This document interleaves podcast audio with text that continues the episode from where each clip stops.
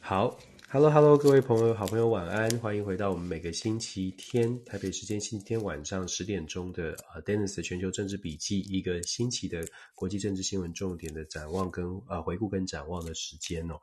呃，很开心哦，这个呃 Podcast 的节目或者是这个礼拜，有一些朋友有一个有个朋友这个礼拜跟我说。他说：“呃，想不到我可以坚持这么久，就是在这种这样的平台，然后就继续坚持做这件事情。呃，我觉得。”首先，我要说很感谢大家的支持，然后很感谢很多的朋友给我一些正面的回馈，让我觉得很很累的时候呢，也还有这个动力继续做下去。因为这个没有 没有什么盈利目的的，就是也大家也知道这个 Clubhouse 啊 Podcast 其实没有什么盈利的。也许有人知道什么盈利，但是我的重点从来都不是盈利，重重点是希望嗯跟大家聊聊天，跟大家交朋友，说话，看看。呃，我的一些观点，大家呃，是不是觉得有一些帮助？帮助大家解读国际上面的一些事情，也不能说我我从来都讲说，我希望跟大家分享的是一些角度。然后，如果大家觉得有兴趣的话，每个礼拜我分享的这些新闻、这些观点，你如果觉得有兴趣，现在通过网络其实很方便，可以查询。不管你要呃反对我，或者是你觉得诶我讲了之后觉得这个新闻很想知道更多，我觉得呃。抛砖引玉的效果是很重要，就是对我来说啦，这目的是在这里哦，所以希望大家透过这样的一个机会，可以多听听、多看看。我觉得国际新闻在现在的这个时间呢，是非常非常的重要。我相信，其实朋友们也有这种感觉了啦，就是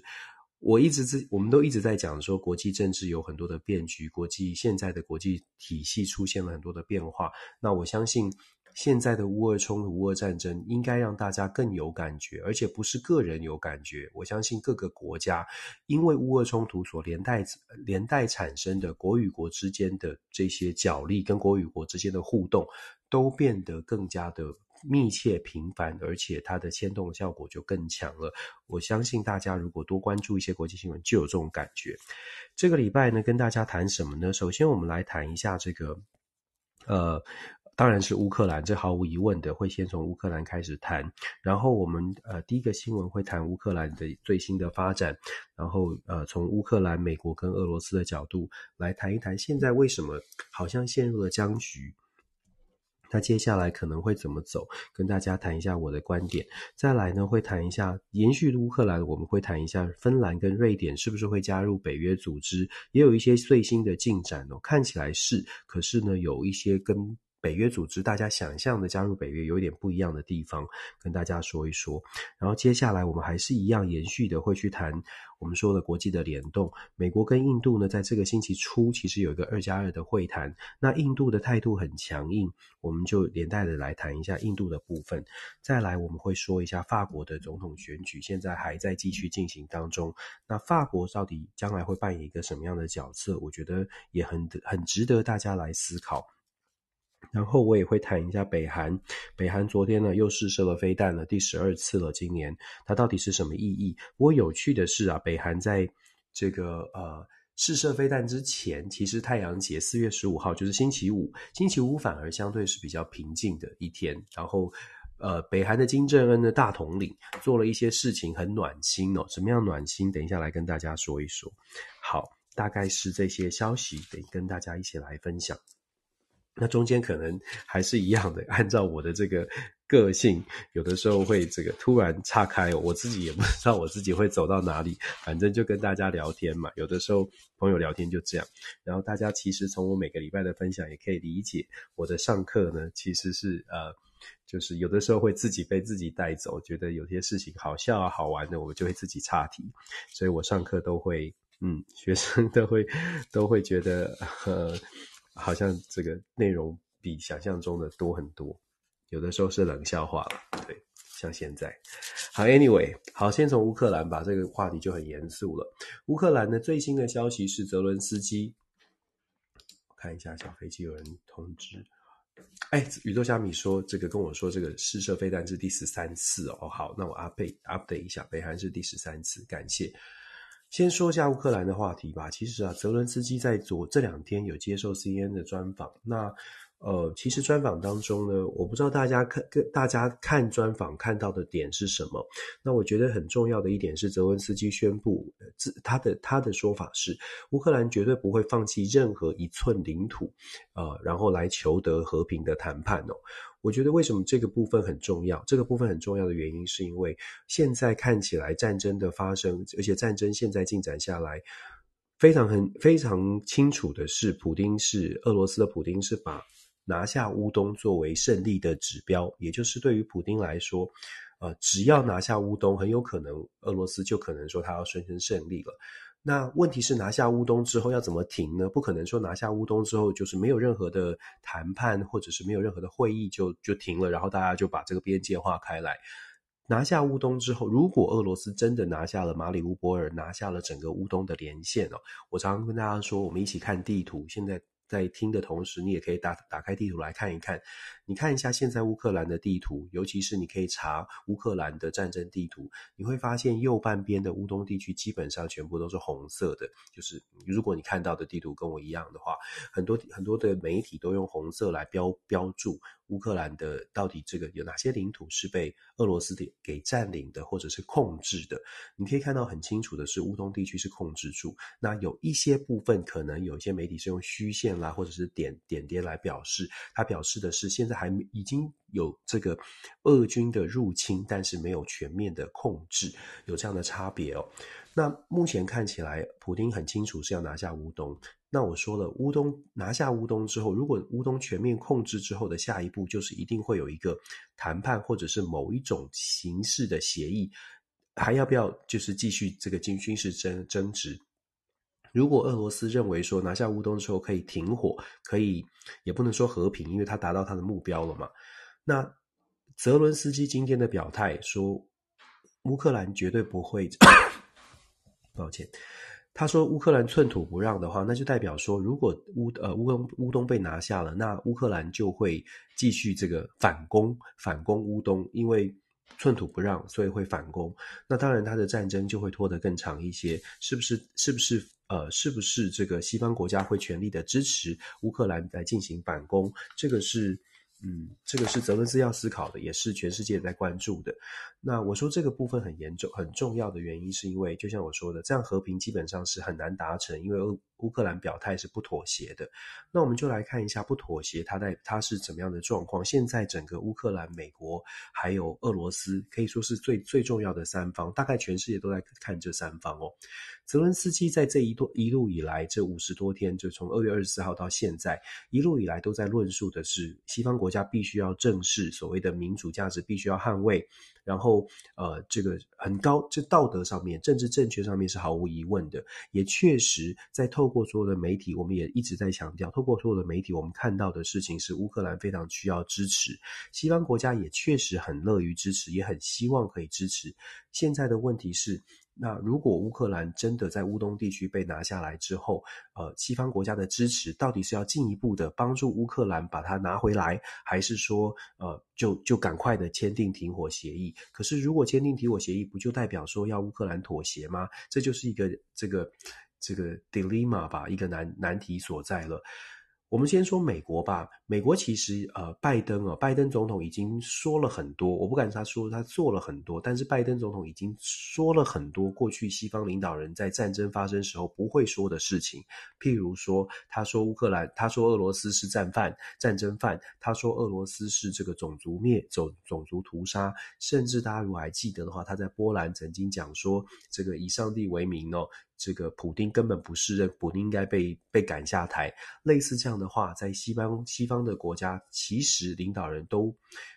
应该是说，不能说他不该说出口，应该是说他不会说出这样的话，因为从外交的角度来说，等于是干涉了别国内政，所以他说了说了很多话是很强的，而且不会说的话。那其实他反映的是什么呢？反映出来的是现在拜登总统的一个。嗯，一个一个困境吧，就是他有两，他呃，他必须要帮助乌克兰，他需要帮助乌克兰，因为在战争发生之前，美国其实对乌克兰就有很多的鼓励哦，所以首先他必须要帮助乌克兰，可是他必须要帮助乌克兰，他又遇到一个问题是必须要避免避免第三次世界大战。所以拜登的敌人嘛拜登的困境是他要帮助乌克兰，又要避免第三次世界大战。那我们就想象一下那个树枝图，大家把它写下来的话会很清楚。诶，我好像在上课，不管了。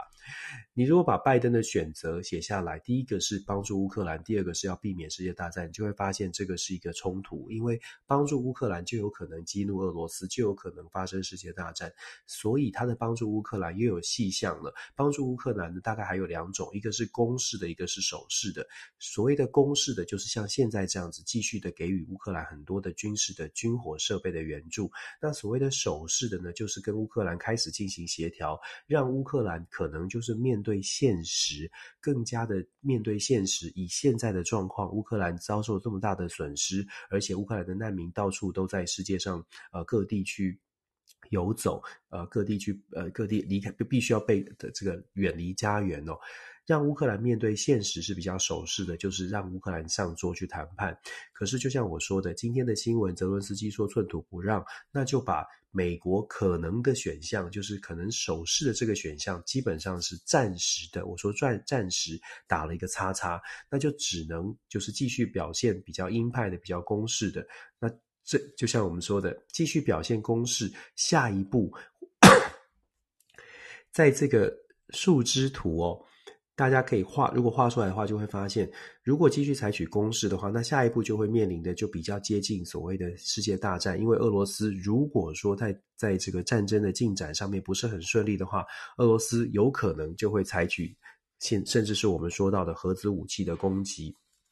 这个也是泽伦斯基最近这两天有在强调的。西方国家啊，如果你们没有办法再拿出更强势的行动的话，事实上俄罗斯呃。不能排除俄罗斯会用核武的攻击哦。我们也看到了新闻的，呃，乌克兰把俄罗斯的船舰打沉了啊，其中可能还搭载的核子武器在这个船上。这种种的消息呢，证明的是乌克兰现在他的态度还是强硬的。其实我们之前有跟大家说到，如果你是一个国家的领袖，或者你这是乌克兰的人民，你一定会有至少一一部分的人哦，一定会有这种我们我们必须要。我们必须要这个反攻，我们必须要反击，我们绝对不能够示弱，我们也不能相信所谓的和平谈判是有结果的。所以，乌克兰的部分的人士，一部分的人一定会觉得是要强势的进攻，可是也有，也一定会有出现一部分的人觉得。嗯，我们要想办法停下来了吧？我们的下一代还是很重要的，一定会有这种两种的两种的选两种的路径在思考。那现在我们说，今天我说的早上刚刚说的这个第第一的新闻，寸土不让，代表的是泽伦斯基目前选择的是继续强攻。那因为泽伦斯基的选择，所以让美国的选择变得更加的有局限。美国确实是有能力可以做到，不管是攻跟守都是有能力的。我所谓的能力是说，如果攻的话呢，美国是有。有能力可以提供更多的武器，甚至我们说，如果真的要打全面性的战争的话，美国也大概是全世界唯一大概有能力真的可以帮助乌克兰去反攻俄罗斯占据的这些领土。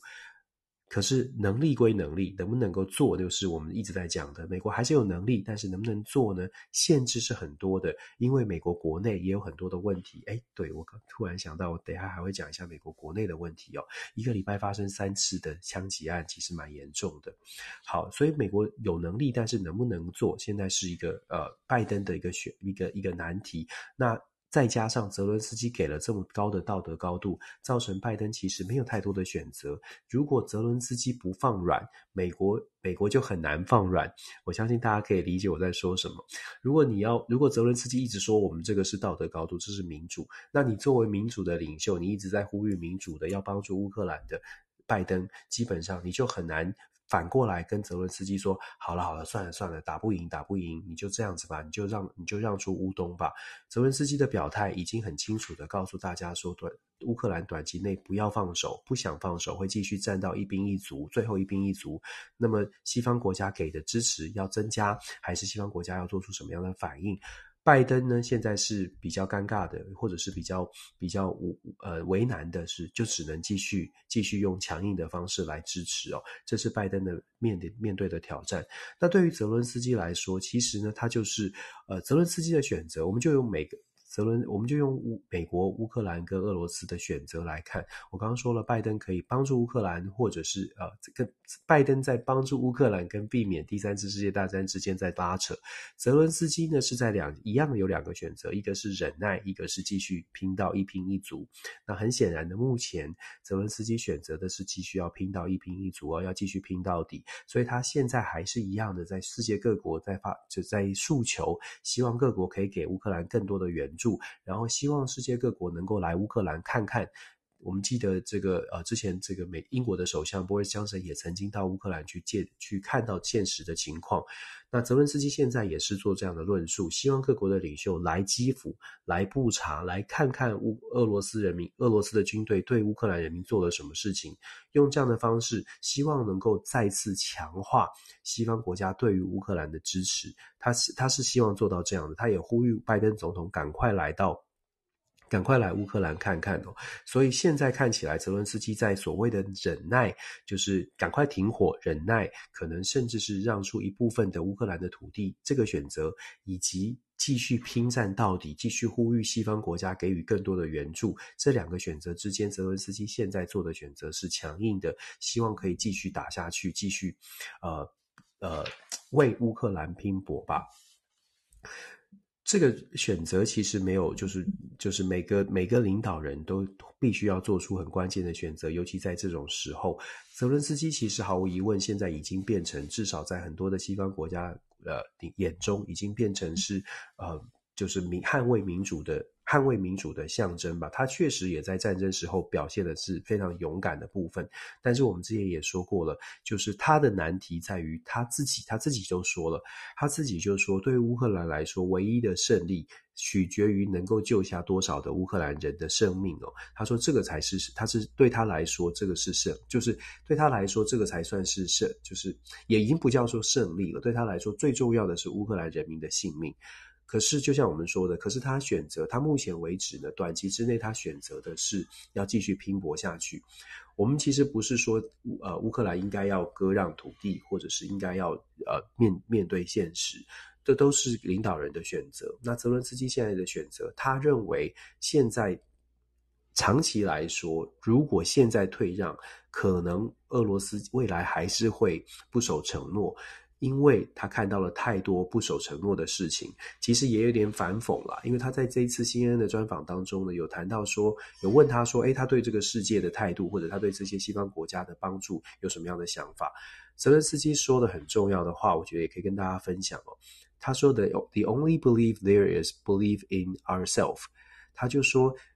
简单来说。乌克兰现在能相信的只有相信自己。他说应该相信自己，相信自己的国人，相信自己的军队，相信自己的这个国军哦。除此之外，全部都不能相信。他也特别去批判吧。他说呢，他呃不能够相信任何其他国家言语的帮忙，要看的是他们的行动。他说现在这些国家呢，有太多的国家呃。能够帮忙，但是没有做到他们的帮忙，因为有很多的国家没有，要等到这些国家有那个 guts。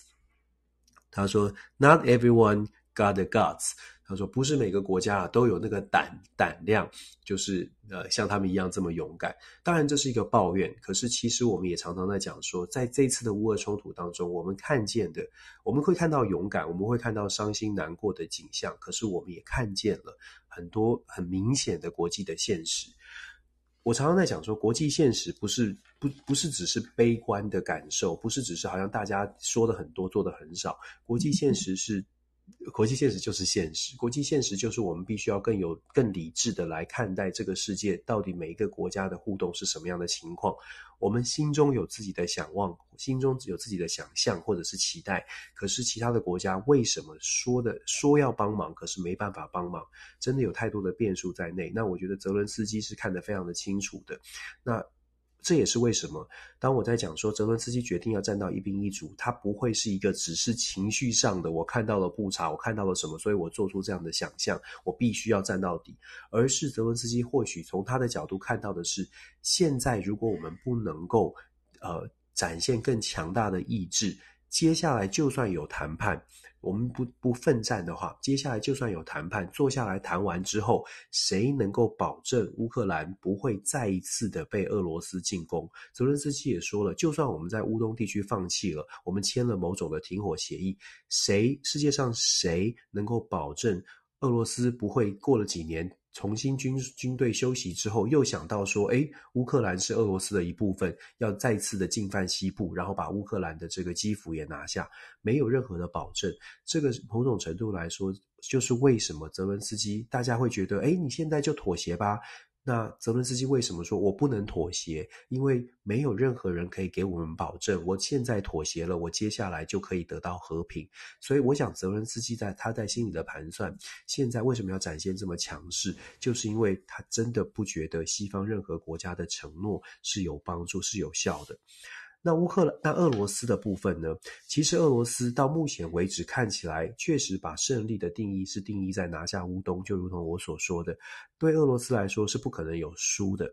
因为对普呃普丁的是普丁的字典里没有输，这讲的有点夸张。但是我所谓的普丁的字典里没有输，原因是因为输赢都是由他自己来定义的。今天我们看到俄罗斯在战争的这个这次的侵略的初期的，事实上没有打基辅打得很不顺利，然后重新重新整队，重新把战争的这个目标移转，在西方国家或者是我们客观的说，它就是一个不顺利。可是对于俄罗斯来说，对普丁来说，他大可以告诉俄罗斯的人民，我没有输，我是战略上的调整。简单来说，在普丁的这个政权里面，输赢因为是普丁自己来决定，所以外界所想象的啊，俄罗斯受到了挫折，俄罗斯就会知难而退，这种想法呢，可能稍微过分乐观一点点。因为在俄罗斯境内，他的资讯并不是像大家想象的，每个人都看到了俄罗斯很不顺利，每个人都可以看到俄罗斯的军队其实被被俘虏啊等等。大部分的俄罗斯人民，我说的是一般人民，不是说这种很能。能够这个跟外界接触，还知道用 VPN 的这些人，俄罗斯有一亿四千万人口，我再次强调，而且俄罗斯幅员很辽阔，俄罗斯的教育水准也不是像大家想象的，在我们台湾想象哦，大家都会上网，大家都懂英文，大家都大家都可以知道这些讯息，大家都还会上 Clubhouse 听听看，有一个叫 Dennis 的人在讲国际政治哦，不是不是的，俄罗斯很多人他们得到的讯息就是国家电视台，等一下我们讲北韩也是这样，俄罗斯很多人得到的讯息就是国家电视台。还就是口耳相传，乡村里面的居委会什么东西的这些讯息告诉他们的是俄罗斯是胜利的，他们就会相信俄罗斯是胜利的。这也是为什么我强调，当普丁说，呃，当当普丁定义自己可以定义胜利或成功或失败，他当他定义俄罗斯现在是胜利的，俄罗斯的很多的人就会相信是胜利的。确实，我们在媒体上面我们会看到哦。但是，老师，俄罗斯人很多人反对普丁啊，俄罗斯有很多富豪跑掉啦、俄罗斯有很多人也都也都很很不满普丁。对，确实是有这样的人，这不是假消息，这是有这样的讯息。可是我们要讲的是，俄罗斯这个国家是很大很大的国家，俄罗斯普丁要的，呃，普丁，我们又或者更夸张的说。就算俄罗斯有百分之十、百分之百分之十五这些有知有知识的、有能力知道接触到外界的人，就算是如此，还是有百分之七十、百分之八十的俄罗斯人是一般的普罗大众。普罗大众会被会接受到的讯息是俄罗斯国营电台的讯息。我们就这样想象，你就可以了解为什么当我们说西方制裁啦，或者是俄罗斯打得不顺啦，当这些消息进不到这些普通普罗大众的这个。呃，范围里面的时候呢，你要去撼动普丁的权力，撼动普丁的地位，它的难度是非常高的。这也是为什么我一直在说，大家可能会觉得我很悲观。我一直在讲说，当我们看到大家都在说俄罗斯是战，呃，普丁是战争犯，要把他抓起来，要绳之以法。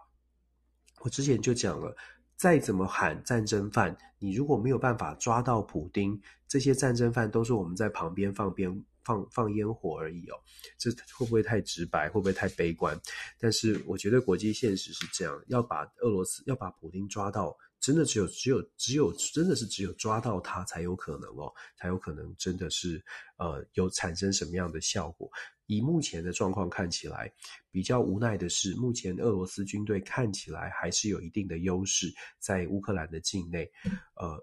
这个我不知道跟大家看到的新闻是不是一样的，但是。呃，我们我我觉得我还是说我的观察，我的观察是目前俄罗斯的这个优势还是非常的明显，尤其在这个乌东的马里布乌波尔，其实马里乌波乌波尔大家听了听到听到都已经熟悉了这个城市了。马里乌波尔的战事看起来是俄罗斯是非常的明显的占了上风，虽然乌克兰是坚守着当当地，但是整个硬实力、客观实力。恐怕没有办法太乐观，所以接下来我们会看到的局势非常有可能是乌克兰呃面对的是俄罗斯占据了这个部分，然后乌克兰到底要反攻，拿到了西方的武器反攻，还是乌克兰要做什么样的决定？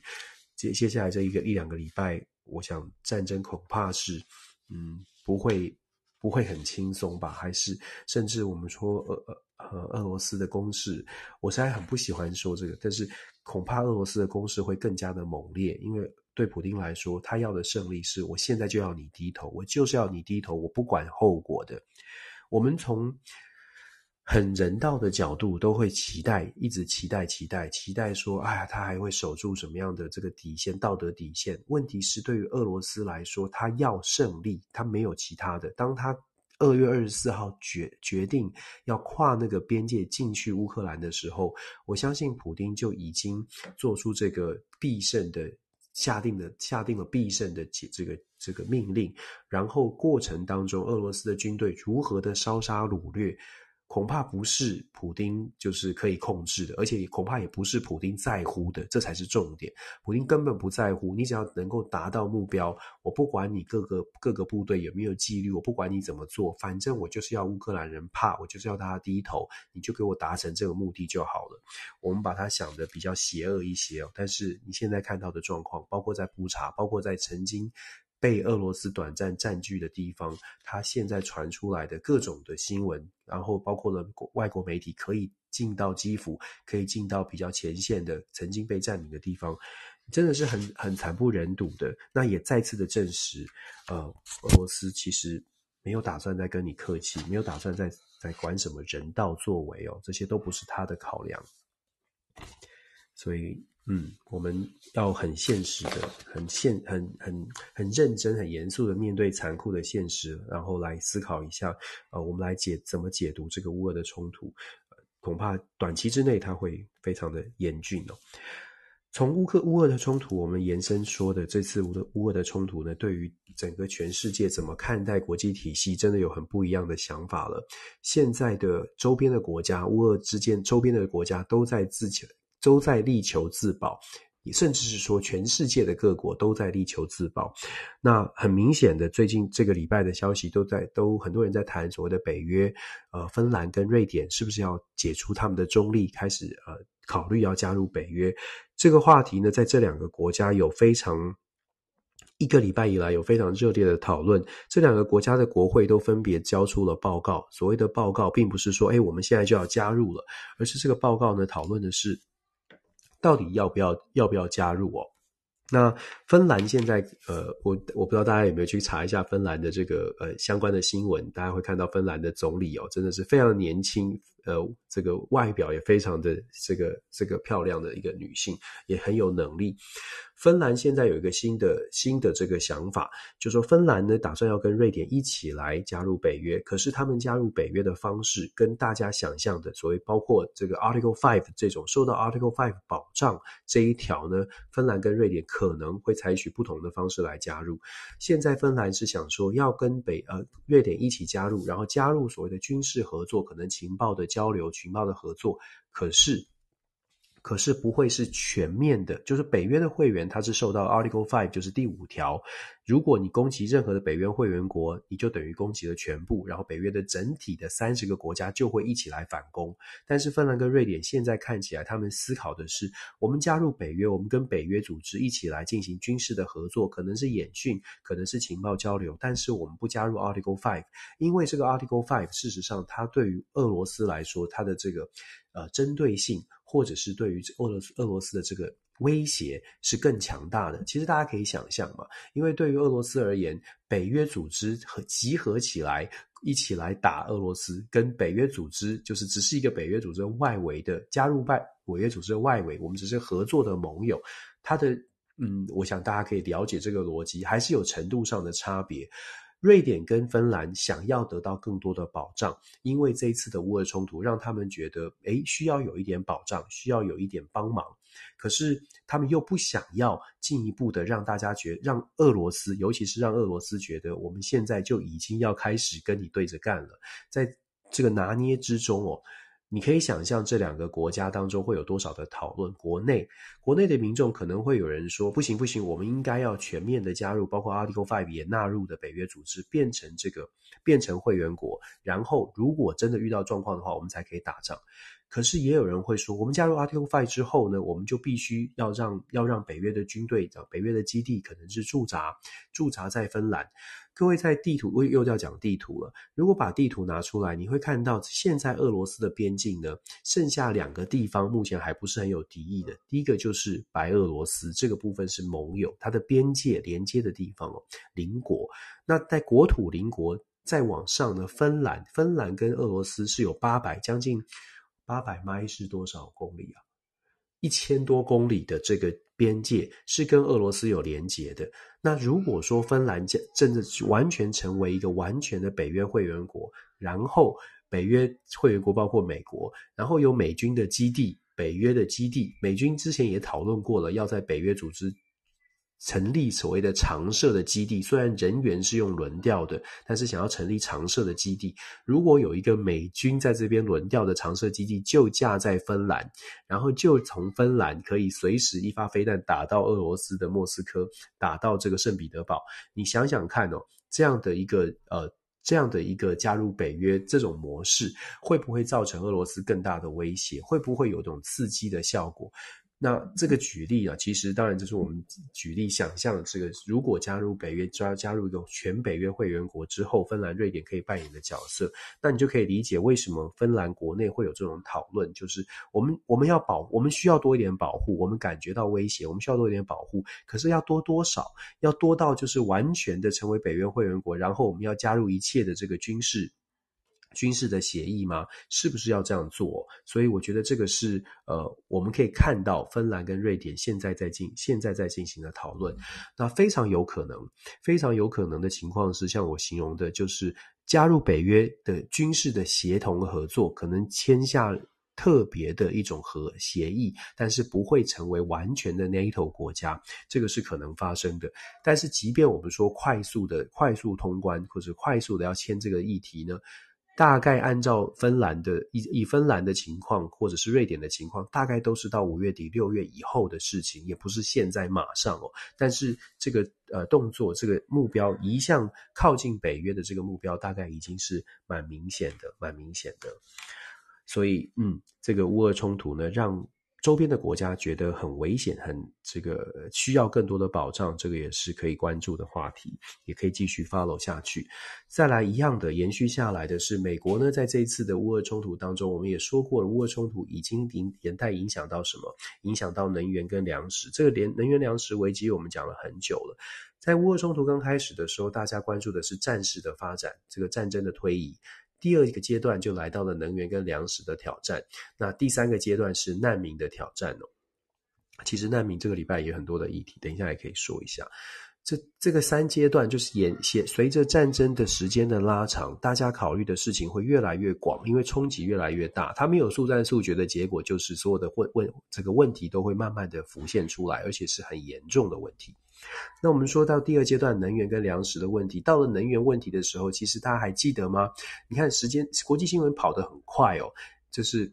你可以说是追剧，然后我不知道你看到第十集之后，你还记不记得第五集发生什么事情？我们就这样形容吧。国际新闻跑得这么快，现在能源跟粮食的危机其实已经又走到走到了另外一个阶段了。大家好像比较没有在谈能源价格，在谈粮食价格，它但是它其实还是在发生。我们回回溯回回去的话，你就会发现。呃呃，美国在过去这段，就是前两个礼拜还在积极的在找这个中东沙乌地各各国各国欧佩国家在谈这个新闻，还在谈这个欧佩国家增不增产、减不减产这些问题，还是会继续讨论的。只是现在又又有新的难民的出问题在出现。那这个星期初，就是四月十号、十一号这段时间呢，这个呃刚过去这个礼拜初期呢，有一个会议叫做美印的二加二会议。美国跟印度，美国跟印度的二加二会议，为什么说跟能源粮食的危机有关系呢？因为美国啊跟印度讲说，我们希望印度可能尽量不要买这个俄罗斯的能源。那想不到这个印度呢这个国家呢，反正反而是很强势的跟美国说，嗯，你这样不公平哦，我不想要理你。为什么这么说呢？印度的外长啊直接跟呃美国的这个布林肯，首先美国先传出这个消息之后，美国的白宫马上出来讲说，拜登总统是说。不是说要印度不要买，并没有施加印度说不要跟俄罗斯买能源，而是说，呃，希望印度不要买这么多，希望尽尽可能的希望呢，印度不要跟俄罗斯买能源哦。那非常的婉转，对不对？态度非常的友善，非常的和缓。那希望不要买，那特别强调说没有施压。印太战略很重要，印度很重要，所以现在美国对印度其实很好啊，所以印度有一个很有很好的位置。那在二加二会谈，就是国防部长跟外交部长的这个对口的。这个二加二会谈当中，同样的，布林肯也在强强调，就说，嗯，希望印度可以减少对俄罗斯能源的采购，采购，希望印度站在一历史的角度哦，站在正确的正确的位置上。印度很强势的回应哦，他甚至拿出实际的这个数据，他说了，美国要印度这个少买俄罗斯的能源，印度一个月买俄罗斯的石油的量呢，还不及欧洲国家买俄罗斯石油一个下午的量。我再讲一次哦，就是印度反反反击美国，不能说反击，就呛声美国吧。他说：“你们要我们少买俄罗斯的能源，可是我们买的能源，我们买一个月的量还不及大家你们西方欧西方国家在欧，就是美国的欧洲盟友们买一个下午的能源的量。”那当然，美国就比较比较无奈了，因为这这是事实，这个没有办法反驳的。那既然是这样，美国呃布林肯呢也真的非常罕见哦，像布林肯他就讲说，美国非常理解印度过去的跟俄罗斯之间的关系，美国完全能够理解，美国只是希望说可以在这这种时间可以站在比较这个历史的正确的位置上面来考虑，来做一个考量哦。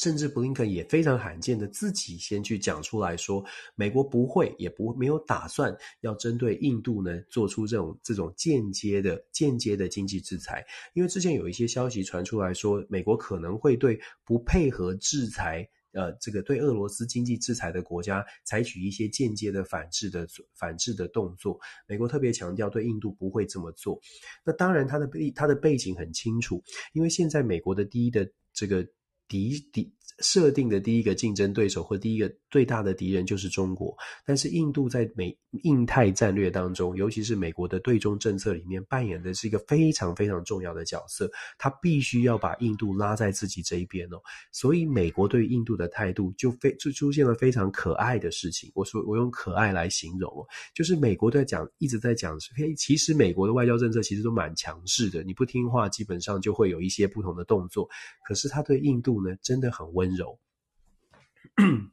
真的跟其他的国家不一样哦，不听话，甚至被呛声，他还是很好声好气的来来跟印度来做一些对话。因为到目前为止，中印之间的关系还是有一些矛盾的，所以美国也很清楚，如果说现在跟印度去做撕破脸，或者是甚至对于印度太过强势。中国现在也在积极的拉拢印度，之前就在两个礼拜之前，王毅还特别的跟印度进行对话。中国也在积极拉拢印度，因为中国也知道美国的印太战略就是希望要拉拢印度，所以印度现在位在的，印度现在扮演的角色，它在国际政治上面就有一个待价而沽吧，形容的话就是待价而沽。他的角色呢，就变成他知道自己的利益在哪里，所以他可以在美国跟中国之间游走，选择最适合他的。抱歉，甚至啊，甚至他在这一次的这一波的乌俄冲突当中，也是也是因为他不选边站，他去拿到了很便宜的俄罗斯的能源。我们说印度，印度的崛起啊，我们不敢，我不敢说印度多快会崛起，可是印度有那样的条件。当然，印度内部有很多的经济不平等啊，很多的问题。可是印度现在在国际的舞台上面，它的利基、它的利益是是它的这个优势是有的，因为全世界大家都想要找它。那印度自己内部的问题，穆迪总理当然他是不是民主啦？他是不是采取了很多不不好的措施？甚至他的经济不平不平等，然后他的种姓制度还是没有完全的让印度变成一个一个和和，就是呃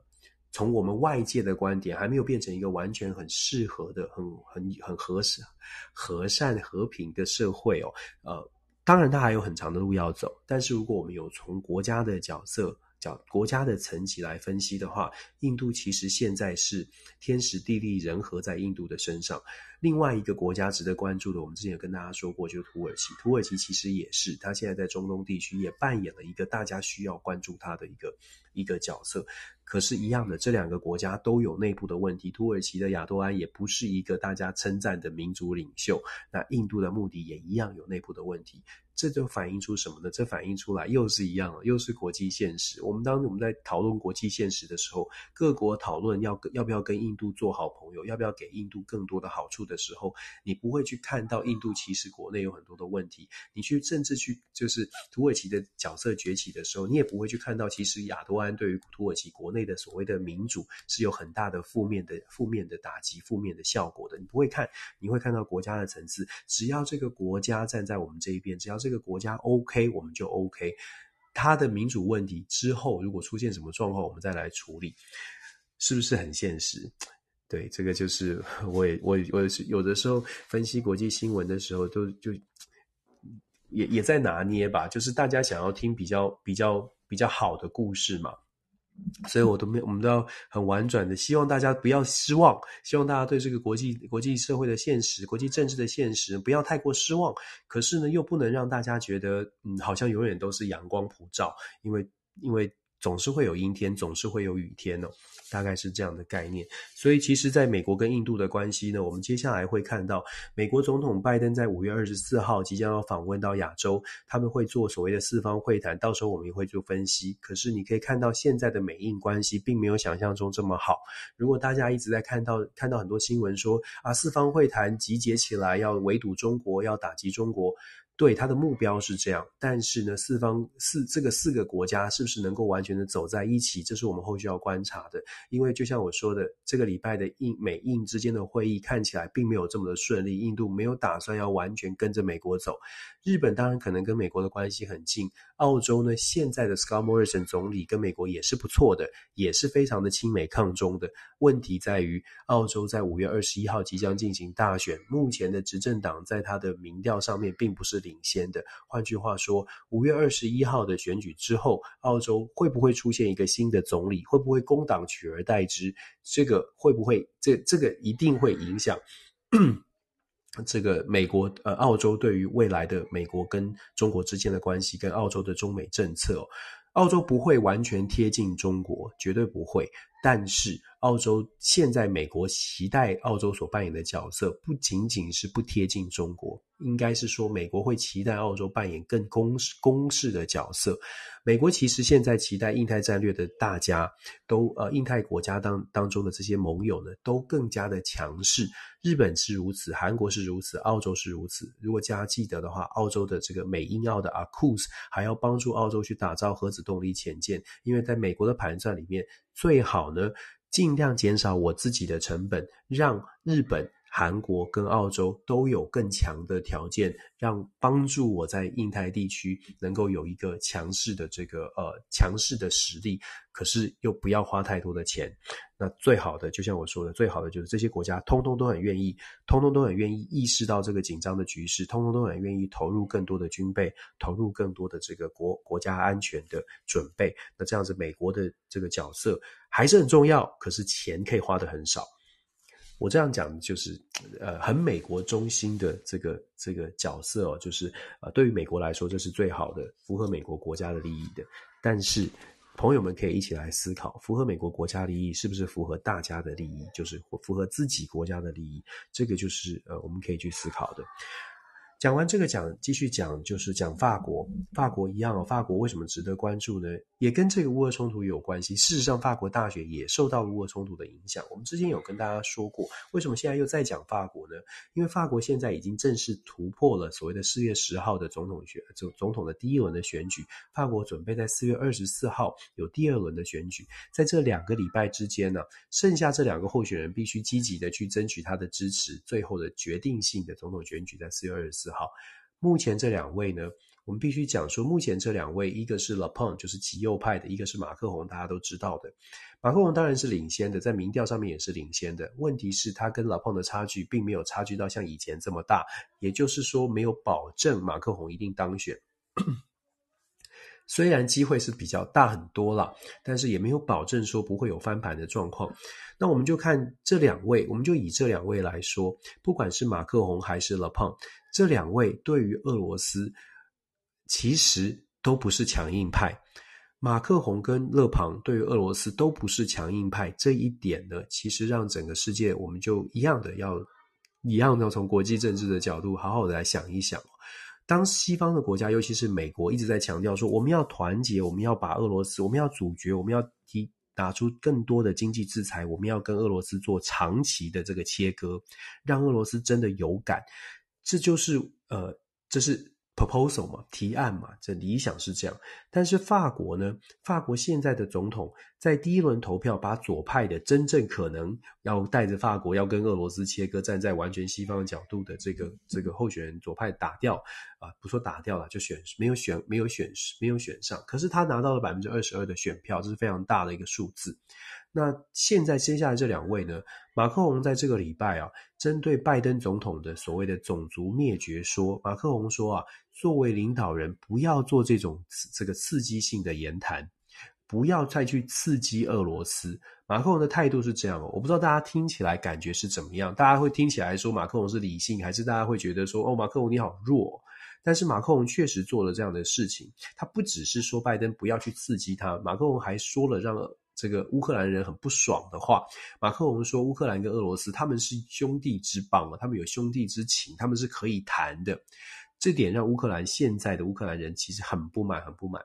那所以呢？所以什么？所以他反映出来的是马克宏的立场，恐怕就像我们刚刚形容给大家听的，美国的拜登有什么样的选择？马克宏呃，如果执政的话，他未来在整个乌俄冲突上面的选择。大概就是要用外交的方式，而且非常有可能是那个站在那个呃啊，跟泽伦斯基讲说，面对现实吧，乌东你可能没有办法反攻了，现在赶快稳下来和平谈判，看看有没有办法像刚当年的芬兰一样。呃，就是做出国土的部分的切割，然后让乌克兰可以休养生息，让乌克兰的民众、乌克兰的政治还能够维持所谓的民主政权，然后让你们的下一代能够好好的生存发展哦。马克龙大概如果对拜登的这个种族灭绝的说法是这样的话，马克龙的路线大概是这样子。那我们的预期是这样。那呃。乌克这个泽伦斯基在这个 CNN 专访也特别讲到马克龙，他说呢，他非常希望马克龙可以到基辅，可以到布查来看一看，因为 Boris Johnson 也来了嘛。他说他非常的欢迎像马克龙这些西方的国家的领袖都来看一看，看一看之后再说你们能不能讲出来你们讲的这些话。这就是我刚刚一直一开始就说了，其实这已经进入了一个 dilemma，就是你的情绪确实来看了之后呢，你会你的情感上面你会觉得。不行，这个这个气咽不下去。我一定要帮助乌克兰，或者是乌克兰会觉得我一定要反攻。但是当你的情绪上来的时候呢，就很呃很无奈的是，当你情绪上来的时候，你做出的反应跟你的理性，就是理智上你的客观到底能不能做得到，你就会出现拉扯，甚至有的时候就会压过你的理智，觉得不论如何我们一定要怎么做。可是还是一样很现实，呃。形势比人强，有没有办法？有没有办法做出调整？那泽伦斯基是希望大家都来看，看了之后，看看能不能用这种方式引起同仇敌忾，全球的同仇敌忾，那让大家能够能够真的愿意投入更多的这更多的心力来帮忙乌克兰。我其实我们刚刚讲，我们这样讲到现在，我相信朋友们可以线上的朋友们可以一起来想的事情是，呃。在理想就是帮助乌克兰反攻，跟乌克兰如果现在好，就是跟当年的芬兰一样，割让了乌东，就是把乌东停下来了，停在这里了，然后建设乌西，把乌克兰还是一样维持他的民主政府，维持他的民主政权，透过谈判的方式要求其他的国家，呃，一起来背书。当然，这就是泽伦斯基担心的，因为他觉得背书也是假的。没有信任嘛。呃，西方国家都讲的很多，做的比较少。就是这两个选择哦，打到底跟和平谈判，打这两个选择，其实对于对于全世界来说都是一个选择，不只是乌呃呃泽伦斯基的选择而已。因为如果大家看来看历史吧，二次世界大战或之前的大战也是也是有点类似的情况，就是也是有点大家在选择说，那我们要继续继续打下去，我们要挡住他们，用武力挡住他们，还是用和平谈判挡住他们？挡住这个这个这个德国，就是也是有点类似这样的状况，只是不同的是说，目前的目前的战争的局势跟范围就是在乌俄之间，就是在锁定在这两个国家，所以泽伦斯基他的这个同仇敌忾的呼唤，跟过去可以把这个二战时间把大家拉起来，这个这个这个气氛呢，还没有办法做到那样，是因为到目前为止就只有乌克兰。这样讲，只有乌克兰好像很残酷，可是。就是很多国家还没有感觉啦，很直白的说，很多国家是有同情心、有同理心，可是同情心可以撑一下子，没办法撑一辈子。所以有这同情心呢，大家是会觉得会慷慨解囊，会当大家热情帮忙。问题是还真的还没有到这个自己身上，所以你没有办法像二战时期一样，真的把这个全球的这个呃力量集结起来。泽伦斯基的最大的难处，就是因为他没有办法集结更多的人，所以你会发现泽伦斯基现在在呼呃这个呼唤，呼唤这个呃呼唤的是什么？呼唤的是哎这个力这个呃。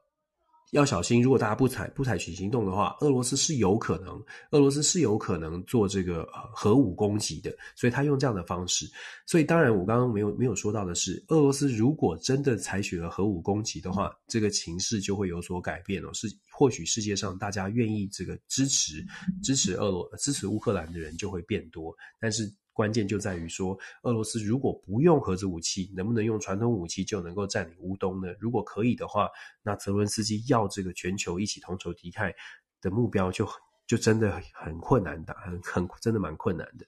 好，我们回到法国，我们说马克龙可能是这样，那勒庞呢？勒庞会是怎么样呢？勒庞呢就更夸张一点了，就是我说夸张，当然是从真的是西方比较，可能是有些朋友可能觉得我是西方视角。所谓的夸张，是因为勒庞他是根本就是觉得说，对俄罗斯就是不要太大，不要不要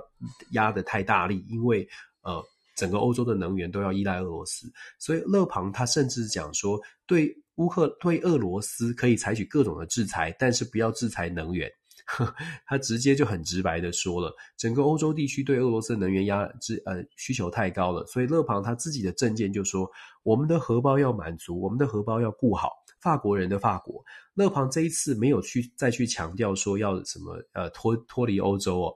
大家很难，我不知道大家能不能想象，勒庞是曾经说过法国要脱离欧洲，就像英国脱欧一样。他觉得法国明明就自己可以很好，为什么要加入欧盟？然后要帮助这么多二十几个国家，大家发展不均的情况之下，还要出钱出力的帮这么多的国家。所以勒庞之前的态度是非常保守的，极端的右派。他认为说法国就自己做好自己就好了。所以前几年他一直在讲的是法国就要脱欧，法国要脱离欧盟。那这一次当然他没有没有去特别去，他没有去讲，他淡化法国脱欧的这个论述。他现在讲的是经济啊，经济。如果大家继续在这个问题上纠结，如果像马克宏继续要什么支支持乌克兰啊，支持就做很多的这个动作，然后制裁制裁俄罗斯。如果跟着马克宏这样走的话呢，各位法国人啊。我们的这个通货膨胀，我们的这个物价已经在上涨了。如果继续这样下去的话，这只会让我们我们的生活更难过。所以打经济牌，你说有没有效？如果以勒庞这次的得票来说，他他创下了他自己从从政以来，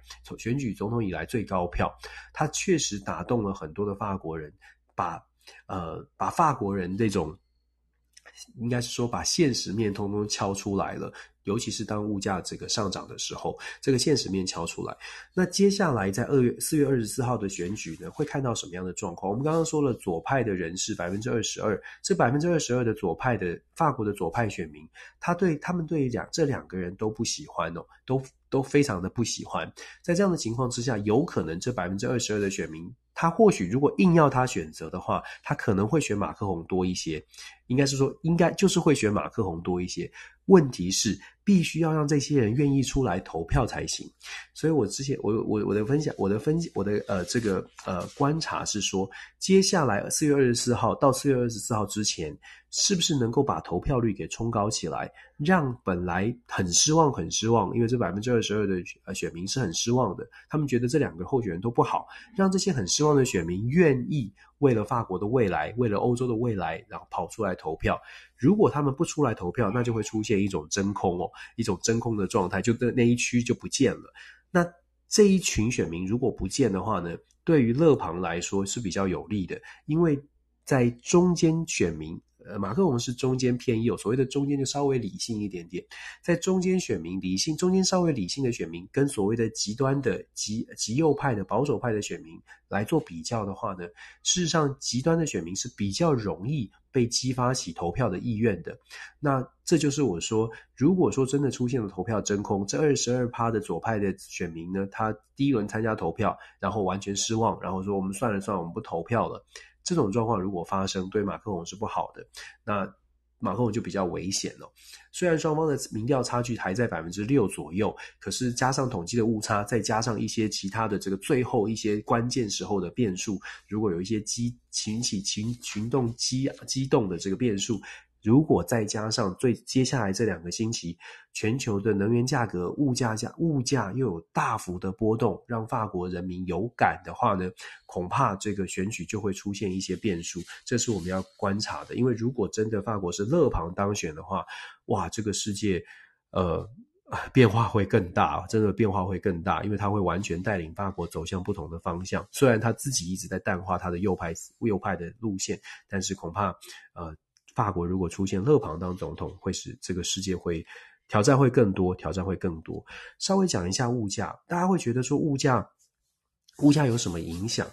我不知道在台湾物价有没有很明显的上涨，大家朋友可以分享。我不是我不确定在台湾物价有没有明显的波动，让大家觉得有压力。可是我可以跟大家分享的是，在美国的物价呢，以数字来说，通货膨胀来到了四十年的新高，百分之八点五。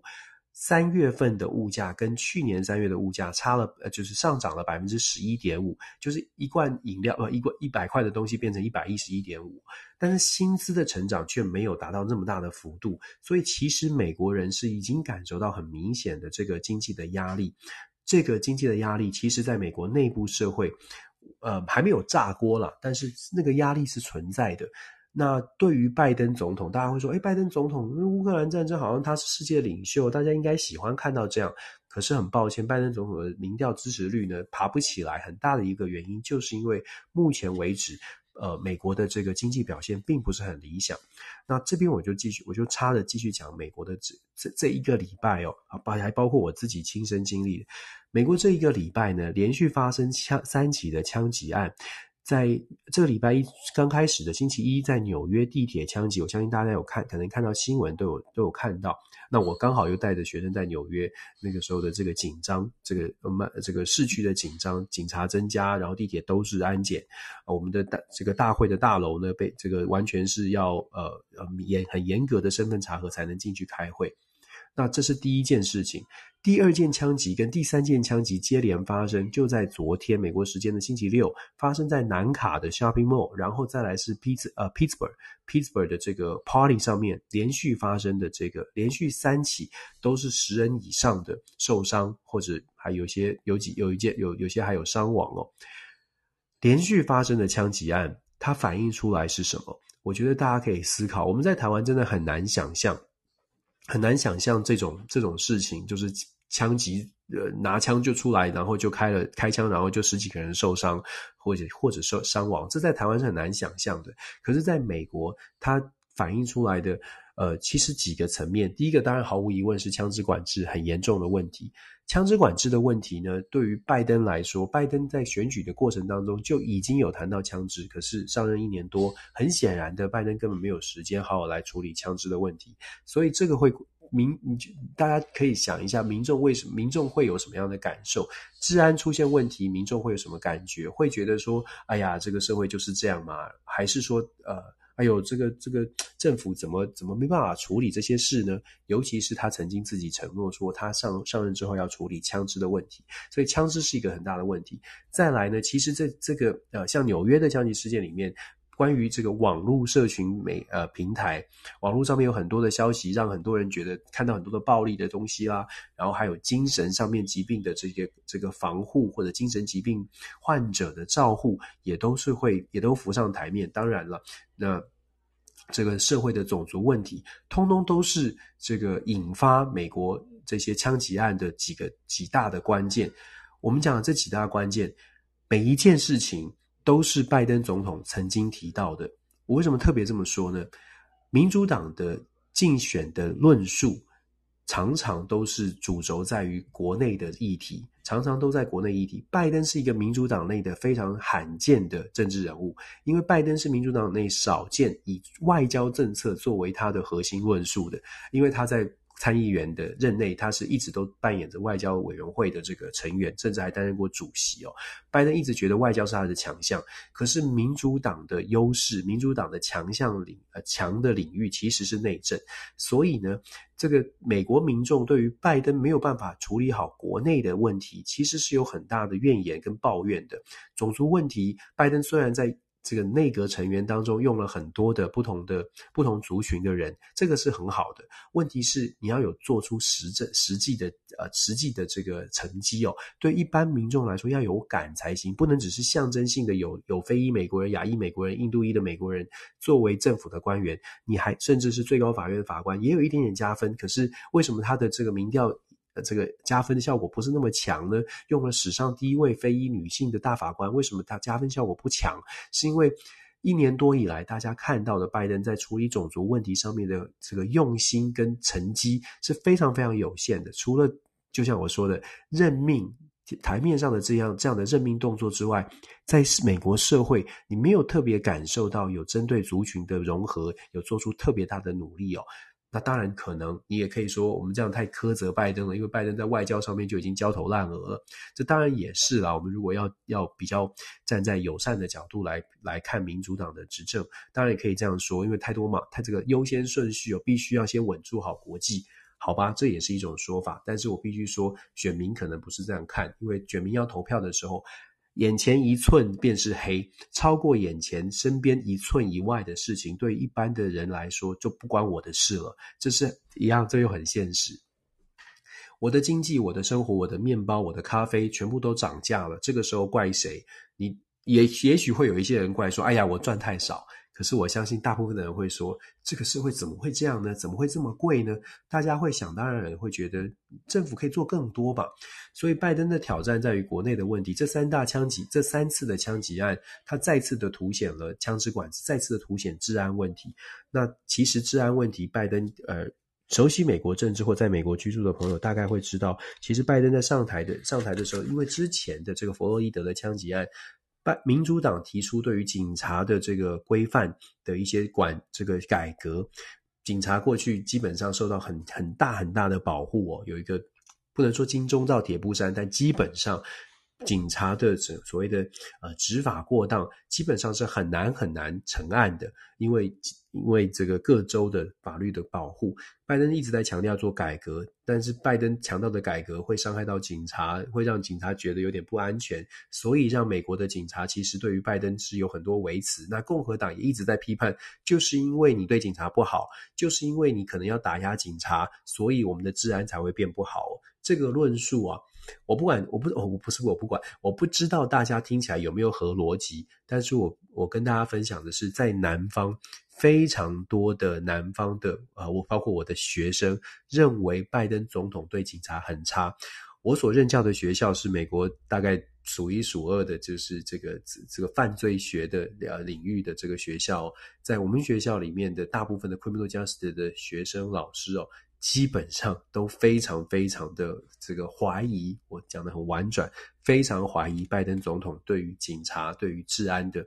这个呃执政的能力哦。所以我说，拜登他的国内的挑战其实非常多，内政是呃外交是内政的延伸。当你国内有这种问题的时候呢，你事实上是你很难想象拜登总统他嗯，有多大，还有有有有多大的这个呃实际的能力可以说服大家？哎，我们一起来帮助我处理外交政策，国会对他的支持，难怪呃也也难免会受到一些这个呃影响哦。现在拜登真的。啊，内忧外患，非常的内忧外患。当然啦，跟国际，尤其是跟这个乌克兰呃人民现在面对的这个难题来说，其实一切都一切都是应该是自己人自己要能够解决的才是哦。那我们再来第五呃。算是第六条了吧？我突然插了一个美国的国内的问题。第六条，我们来谈一下北韩吧。北韩今天又试射飞弹了。刚刚刘虾米帮我分析，呃，帮我补充是第三次试射飞弹哦。那这次的试射飞弹呢？按照情资显示，他是想说要试，好像分析是说，他北韩是打算要试射他这个呃飞飞弹的这个发射的能力。那未来呢，作为核。搭载核子弹头的一个测试哦，当然这次不是发射核子弹头，但是他说这个飞弹发射的能力呢，是想要测试这个，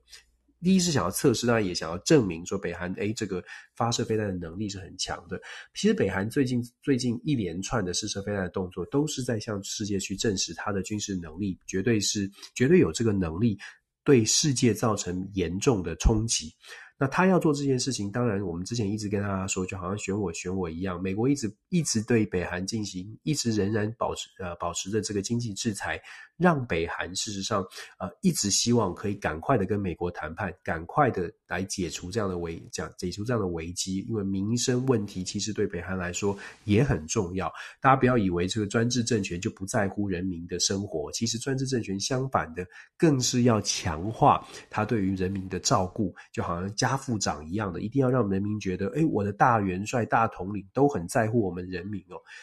所以，所以其实北韩很。是有压力的，要让西方国家赶快，要让美国赶快解除经济制裁。北韩是有这个压力的，所以这个经济射飞弹试射目的之一是这个。当然之二呢，是因为也是要给这个南韩一个类似一个下马威或者是警告吧。尹锡悦准备上台了，五月十号要就任了。看起来呢，尹锡悦已经准备要跟这个美国跟日本打好非常好的关系，因为尹锡悦对于朝鲜，也就对北韩的态度是很强势的，所以北韩在这个时候试射飞弹，当然一部分的原因也是要让南韩知道说，诶，我们有能力，而且你不要对你不要采取什么什么强势的手段，因为我也一样很强哦。那尹锡悦现在看起来，呃，目标了，我们说南韩的保守派的总统上任之后。如果没有意外的话，确实就会比较亲近美国、亲近日本，对韩、对朝鲜是凶比较凶一些的，跟文在寅会差比较多，不会再采采取所谓的阳光政策。阳光政策就是很拥抱嘛，很小太阳一样的。但是尹锡悦看起来不不会不太会是这个小太阳的方式，比较严厉一些。那对于中国，当然恐怕呃，南韩未来对中国的态度也会是比较强势一些。那我们说北韩，我刚刚在讲说北韩要传递的讯号是军事的能力，要想办法让美国注意，然后解除经济制裁。北韩国内对于国内，他也会很积极的，他也一直很积极的让人民知道说，我们很重视民生经济哦。为什么这么说呢？一月呃，这个四月十五号，就是这个过去的这个星期五呢，是所谓的太阳节，北韩的太阳节。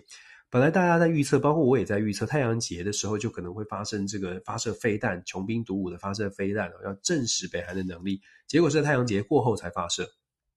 那太阳节做了什么事情呢？一样很重要。太阳节它的展示的效果，一件就是你要么是展示军事，要么你就要展现某种东西，就是要国力很强。哇，今年的金正恩不一样哦。暖男，暖男金正恩呢？今年在太阳节啊，他的庆祝活动重重点放在民生经济，很有趣哦。因为他在太阳节的时候做了什么事情呢？他去给我们，我不知道大家有没有看过北韩新闻，永远都是一个主播，那个主播叫做李春基，李春基主播就言就是这个韩语。这个就是总总是很、很、很凶狠的去表达，就是哎，什么北韩受到威胁啊，什么这个哼，格摩一上腹腔这种这种很凶的，对不对？我其实不会讲韩文啦，我刚刚讲的是横膈膜以上胸腔，对，反正 小时候的那个烂烂笑话，不管，抱歉了，大家听我冷笑话。好啦好啦，岔开来。北韩的李春基得到了一栋豪华的两层楼的别墅，这是他们在太阳节做的国家的宣传。金正恩扮演暖男，带着李春基，真的是大家可以上网看那个影片哦，牵着李春基跟他家人的手去去见这个，去看他的这个。政府给他的这个大统领给赐的这个豪华公寓、豪华园、豪华的公寓哦，让他就是你可以想象李春基就是一把鼻涕一把眼泪，然后握着他的这个大统领的手，很感激哦。要强调是说这个大统领很在乎民生，很在乎人民的生活。所以我们在说，其实，在专制政权里面呢，人民的生活，呃。其实领导人或政府其实是非常在乎人民的生活的，只是他的在乎的方式是：诶，我是我给你，然后你要很很开心这样子。他他做这样的宣传，当然也是要稳定政权。可是我我觉得深层的来看呢，某种程度可能反映出北韩现在为什么要重视民生，可能是因为美北韩的经济真的也出现一些状况，所以一方面要安抚。北韩国内的这个人心要给要传递出来，诶，在政府很在乎你们，给你们房子住。那另外一方面呢，也是积极的用这个试射飞弹的方式，要求赶快的能够坐上谈判桌，呃。他的这个军事力量去逼迫这个经济的谈判，所以北韩的操作的方式蛮有趣的。这个二这个年轻的金正恩他有他自己的做法。那这边我还看到了一个新闻，也想跟大家补充，我也觉得蛮有趣的。我不知道大家怎么怎么看？就是北韩呢，它不只是给李春姬房子，它还盖了一个八十层楼的别这个高楼大厦。八十层楼的别这个大这个摩天大楼哦，一方面它是呈现出来就是一般八十层楼的住宅，一方面它呈现出来是北韩有这个建筑的能力，就是可以盖八十层楼的高楼。那那当然，另外一方面就是说也是一样的，就是呃要给北韩的人民居住嘛，所以也是政府表达对于人民的在乎跟关注。那比较有趣的事情啊，这个我觉得是我个人听看第一次看到这个消息的时候，就觉得蛮可爱的。就是说，我就想说，哇，八十层楼那很高啊，那 view 很好啊，八十楼住在八十楼上面还有这个平台多好，可以看这个很很远，对不对？结果呢，我就看到新闻说啊，这个八十楼呢是给只有只有最穷的人可以住到这个八十楼。那我不知道大家是不是跟我一样，乍看之下觉得很傻眼，诶为什么八十有做这个竞争怎么对对这个这个弱势族群这么这么的好呢？让穷人住到八十楼，让穷人住到高楼。结果这个原因呢，这个看了报道分析，看了原因之后，我整个就就忍不住就笑了，忍不住就觉得这太酷了。原因是因为啊，北韩这个八十楼可能没有电梯，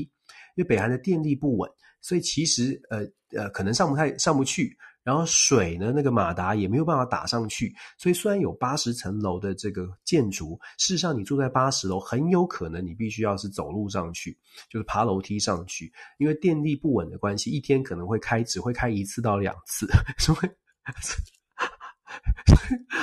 所以如果你没有赶上上下班那一部电梯的话呢，你就你就要自己上楼，自己下楼啊，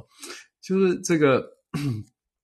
我我不是，呃，对，我觉得我很冷啊。我觉得看到这个消息，我就实在是觉得实在太可爱了。就是有这个宣传，诶，我们有个八十层楼的大楼，然后呢，这个这个呃，政府对你很好，最穷的人可以住到这个最最最顶，越穷住越高。如果你是比较重要的政府官员，你可能住一二楼，然后你这个这个很穷的，你要住到八十楼哦。那那然后呃，能不能洗澡？水能不能打上去？电梯会不会到？这个是这个就看看造化。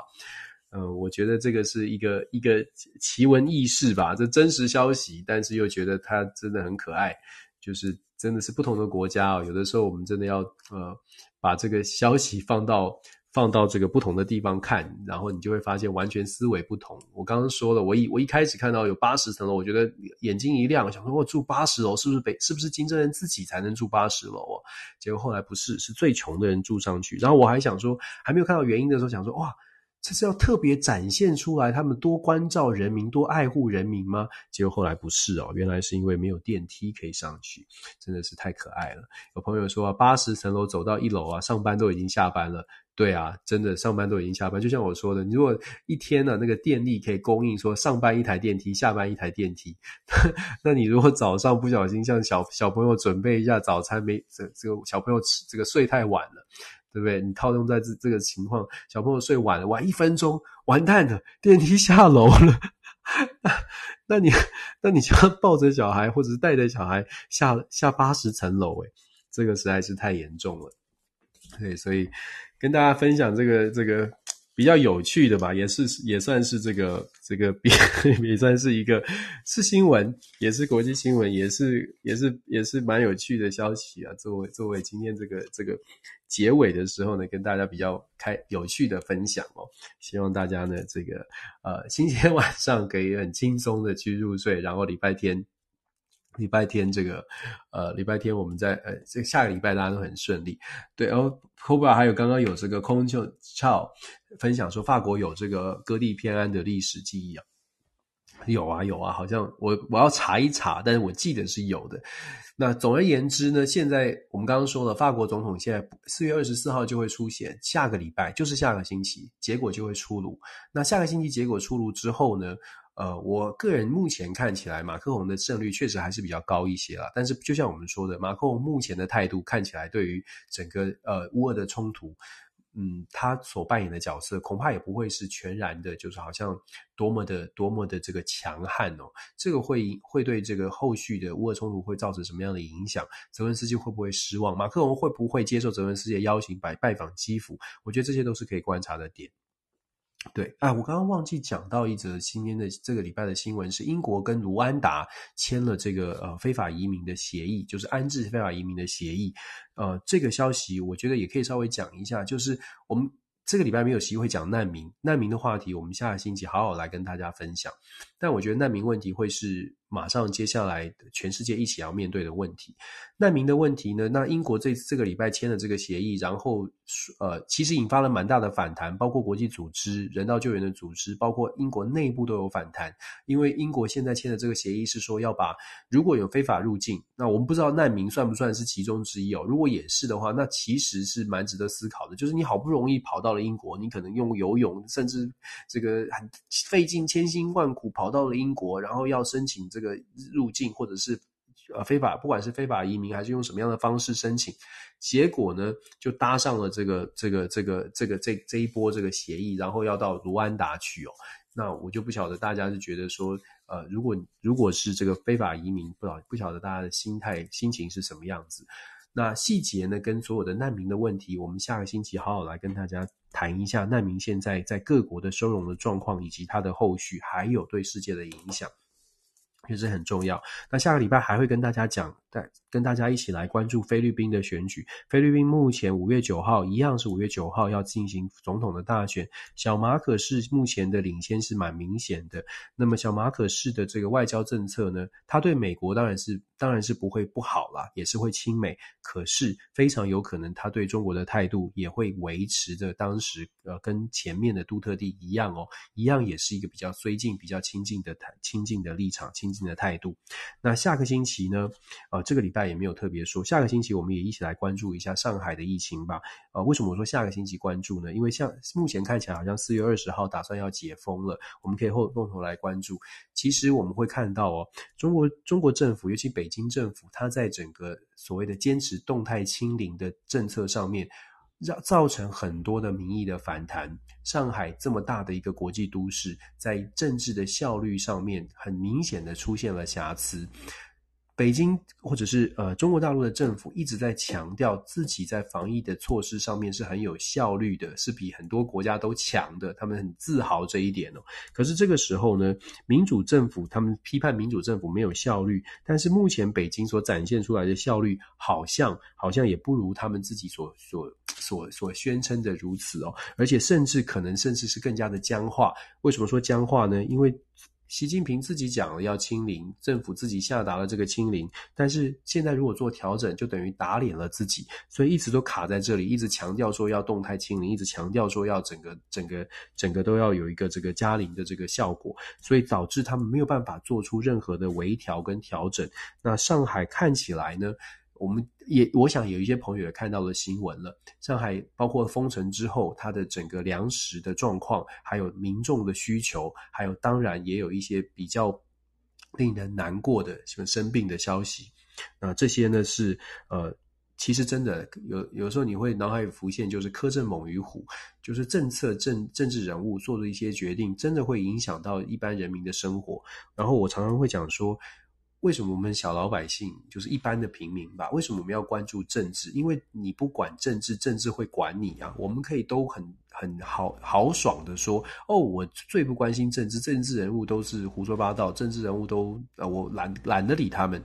偏偏我们懒得理的这些人、这些事会理我们，然后还管我们。所以有的时候，大家再进一步的去思考，就是，为什么我们要平常就要关注政治相关的新闻，甚至该发言的时候要发言？尤其在民主的体制里面，我们有那个权利啊。我我常常会觉得说，很多人说啊，我不关心政治，我不想要管政治，那些人都都乱七八糟，反正我就不喜欢。可是有没有想过？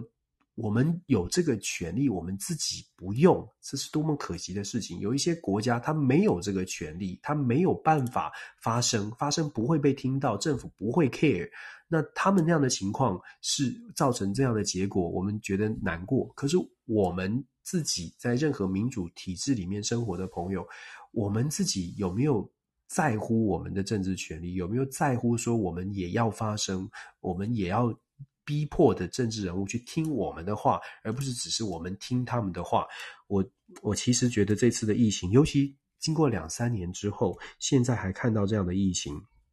真的不管在上海还是在台湾，我都希望大家可以平平安安。我都希望政府、政治人物人物啊，好好的思考一下，怎么样用最好的方式，让大家都能够有真的是安居乐业。我真的觉得这是这是呃，作为政治工作者应该。做到的工作，我们每个人 都非常认认真的当医生、当医生、当会计师、当什么呀？各行各业都很认真的工作。但是我真的是高度的怀疑，政治人物有没有认真的在工作，还是政治人物只是每天在在高官在 social，希望大家得到给大家选票，给给他们选票，可是忘记了他们的工作是把事情办好，事情办好，选票自然来；事情不办好，你讲的再漂亮，你也会有下台的一天哦。我觉得。有的时候，对啊，我我我看到一些消息，觉得很难过。好，OK，这个是这个礼拜的这个新闻分享哦。那哎呦，刚刚本来设定的是用这八十层楼那个搞那个笑话作为这个结尾，结果又变得很严肃。好吧，这个自以后自己改进。好啦，希望大家一切顺利哦。那我们先停止录音了，祝福大家下个礼拜一切顺利、平安、愉快。谢谢，我们下个下周再好好跟大家分享，拜拜。